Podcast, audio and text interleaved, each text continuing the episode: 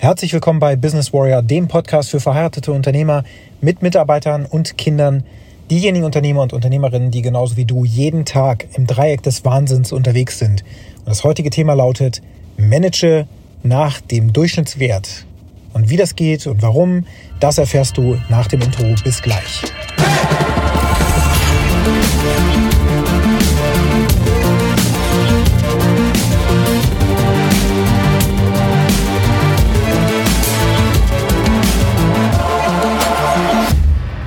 Sitze hier viel zu spät in meinem Auto, im Faradayschen Käfig, in meinem mobilen Podcast-Studio, wenn man so will. Ja, ich organisiere meinen Tag ja immer etwas flexibel.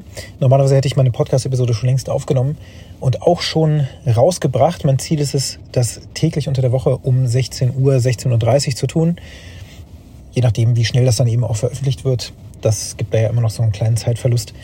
Aber ich bin heute nicht dazu gekommen. Das hat diverse Gründe, wie zum Beispiel, dass ich mich tatsächlich über den Tag ein wenig verzettelt habe mit verschiedenen Themen, die leider spontan aufkamen. Also was heißt leider? An einer Stelle gab es eine Business Opportunity, die ich habe nutzen können, wo ich dann eine Präsentation erstellt habe ähm, und noch ein paar Telefonate führen musste und so weiter. Ja, es ist auch eine nette Gelegenheit, aber natürlich ist eine solche nette, nette Gelegenheit auch verbunden mit ungeplantem Zeitverlust. Und das muss man dann hinten dranhängen, denn Heute Nachmittag ist Ponyreiten mit meiner Tochter gewesen. Und da gehe ich jeden Mittwoch hin. Ja, und so ist das mit den Verpflichtungen als Unternehmer und Vater und so weiter und so fort. Man muss flexibel sein und sich eben auch an die Gegebenheiten anpassen. Aber man darf eben auch nicht seinen Plan verlassen. Und so endet der Tag für mich heute nicht. Und auch wenn ich jetzt hier gerade aus dem Auto schaue, aus dem Fenster schaue auf den blutroten Mond und dann gewittert das schon am Himmel und so weiter. Also zumindest blitzt es.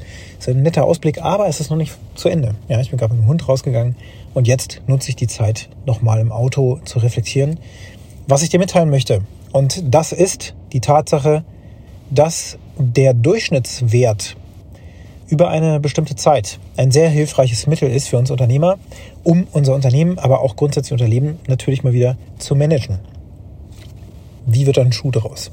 Ich fahre ja ein Elektroauto und dieses Elektroauto hat mehrere Analysefunktionen und ich mag Statistiken ja sehr gerne, hast du vielleicht ja auch schon ein wenig gemerkt, wenn du mir schon etwas länger zuhörst. Und eine dieser Statistiken ist die Energieverbrauchsstatistik des Fahrzeugs. Das heißt, ich kann während der Fahrt ähm, sehen, wie viel Stromverbrauch ich gerade habe, in Abhängigkeit von ja, der Pedalstellung, über die ich ja letztlich diese Energie abrufe und dann wird die elektromagnetisch auf die Räder gebracht und dann eben auf die Straße und dann bewege ich mich fort. Wenn ich berghoch fahre, ist das, erfordert das einen höheren Energieaufwand, als wenn ich bergab fahre, dann lade ich ja sogar die Batterie. Und das kann man wunderbar sehen. Stromverbrauch ist orange markiert und ja, Stromrückgewinnung ist grün. Und dann gibt es einen entsprechenden Graphen, der sich ergibt. Jetzt kann ich ja verschiedene Werte sichtbar machen. Zum Beispiel kann ich hier sagen, über die letzten 10 Kilometer, 25 oder 50 Kilometer kann ich eben sehen, wie viel an Strom ich verbraucht habe oder aufgewendet habe, um eben mich fortzubewegen. Und das ist auch klar, dass je länger die Strecke ist, desto glatter ist sozusagen die Kurve, die ich sehe. Also dann wird das irgendwann, wenn ich eine ganz, ganz lange Strecke mir vorstellen würde, wie zum Beispiel 5000 Kilometer oder so, dann könntest du dir vorstellen, wäre das fast eine gerade Linie mit ganz kleinen Schwankungen. Wenn ich aber auf 10 Kilometer gehe, das ist eine sehr kurze Distanz, nämlich die letzten 10 Kilometer, dann ist das ein ganz krasser Berg- und Tal, ja, der Energie. Weil ich ja dann mal beschleunige, bei einer roten Ampel stehe, ähm, bergab, also bergab fahre und dann die Rekuperation nutze, um den Akku aufzuladen. Und so ist das halt eine richtig, richtig starke Schwankung, wenn man so will. Also es sieht fast aus wie so ein Herzschlag momentan. Und auf 50 Kilometern, wie gesagt, ist das fast ja, eine ziemlich gerade Linie. Und das ist dann eben der momentane Stromverbrauch, wenn man so will. Das ist natürlich bei einem Benzinfahrzeug nicht anders. Diese Statistik, die siehst du meistens so auf diese Art und Weise nicht. Der Grund, warum man das überhaupt bei so einem Elektroauto sehen kann, ist, dass man da ja diese sogenannte Range Anxiety hat, also die Ängstlichkeit davor, dass man vielleicht nicht am Ziel ankommt und dass diese Batterie eben zu früh leer ist. Deswegen hatte sich Tesla schon sehr früh überlegt, je mehr Daten wir liefern, je mehr Transparenz wir schaffen für den Stromverbrauch und die Restkapazität im Akku und so weiter, ähm, umso mehr Vertrauen gewinnt letztlich auch der Nutzer des Fahrzeugs. Und das ist doch tatsächlich so.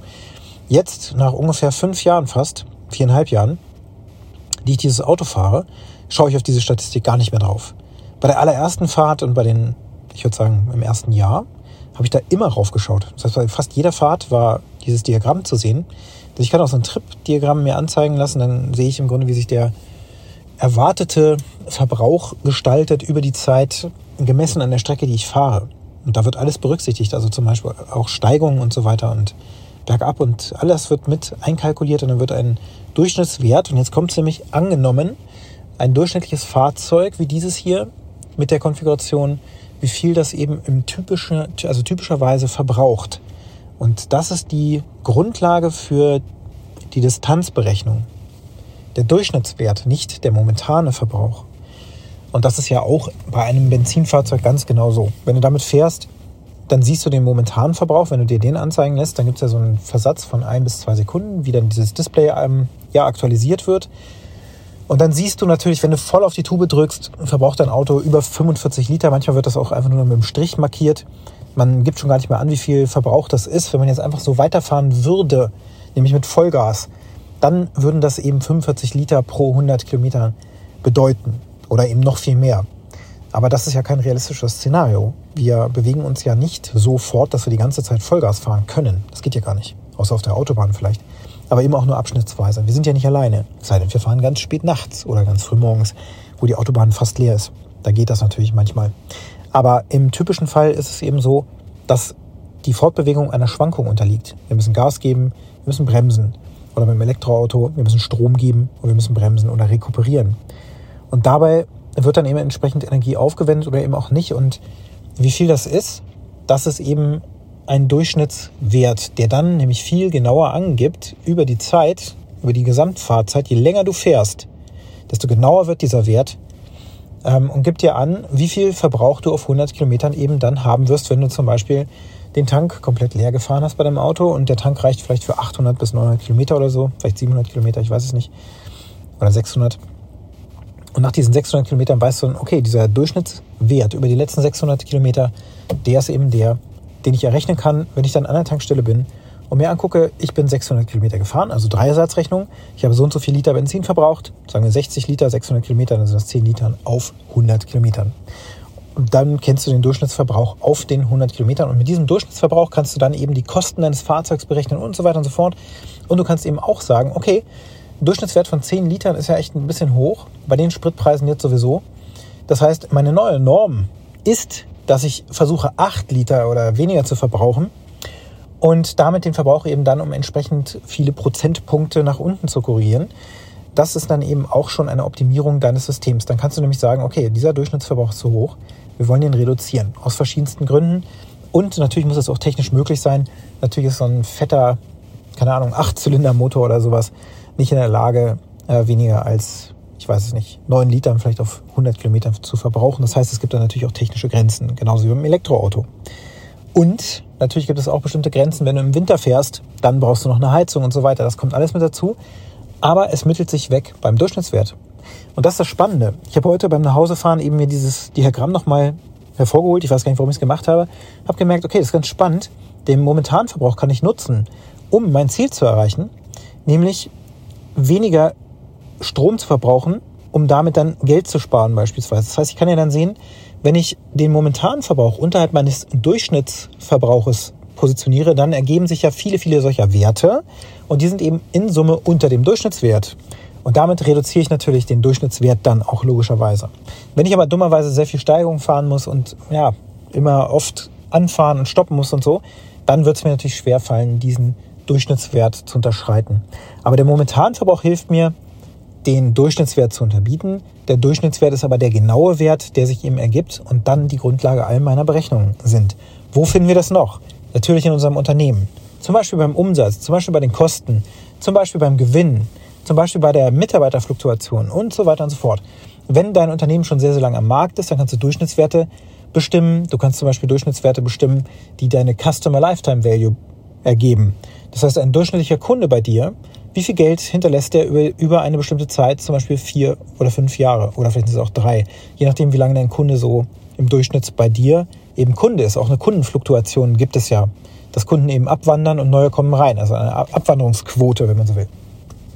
Ja, und mit diesem Durchschnittswert kannst du tatsächlich sehr, sehr genau dein Unternehmen steuern, auch wenn das natürlich eine Art Prognose in die Zukunft dann auch darstellt. Wenn du den Durchschnittswert über die letzten zwölf Monate zum Beispiel berechnest, wie viel Umsatz du im Schnitt gemacht hast pro Monat, pro Tag, pro Stunde, dann kannst du das natürlich vergleichen mit deinem heutigen Wert, mit dem Morgen, mit dem Wert, den du morgen hast, nächste Woche und so weiter. Und dann kannst du sehen, bin ich unter meinem Durchschnittswert oder bin ich über meinem Durchschnittswert.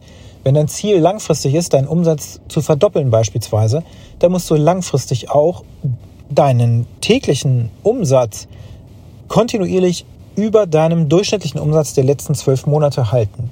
Ich hoffe, da wird gerade ein Schuh draus für dich, wenn du das hier hörst.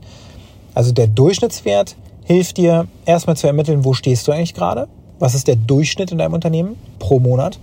Und jetzt ab sofort, um das Ganze zu verändern, wenn du dir das Ziel setzt, ich möchte das steigern oder die Kosten beispielsweise senken, dann musst du eben deinen heutigen Ist-Wert jedes Mal tracken und musst gucken, dass du über dem Durchschnitt oder bei der Kostensenkung natürlich unter dem Durchschnitt bleibst, damit du eben den Umsatz steigerst oder den, die Kosten senkst. Genauso wie bei deinem durchschnittlichen Verbrauch in deinem Fahrzeug. Und du findest garantiert, und das ist auch schon die Aufgabe heute, garantiert noch viele weitere Beispiele, wo du mit dem Durchschnittswert oder mit dieser Durchschnittswertmethode eine super gute Steuerungsmechanik in dein Leben bringen kannst, die dir dabei hilft, dass du eben bestimmte Ziele erreichst, die du dir gesetzt hast. Welche sind das? Das ist die heutige Aufgabe für dich. Und wenn dir der Podcast hier gefallen hat, dann hinterlasse mir sehr gerne eine positive Bewertung nimm auch gerne Kontakt mit mir auf, wenn du Lust auf eine Zusammenarbeit hast, einen Mentor und Coach wie mich brauchst in deinem Leben oder wenn du auch Lust hast, bei der nächsten Business Warrior Purpose and Clarity Challenge mit dabei zu sein.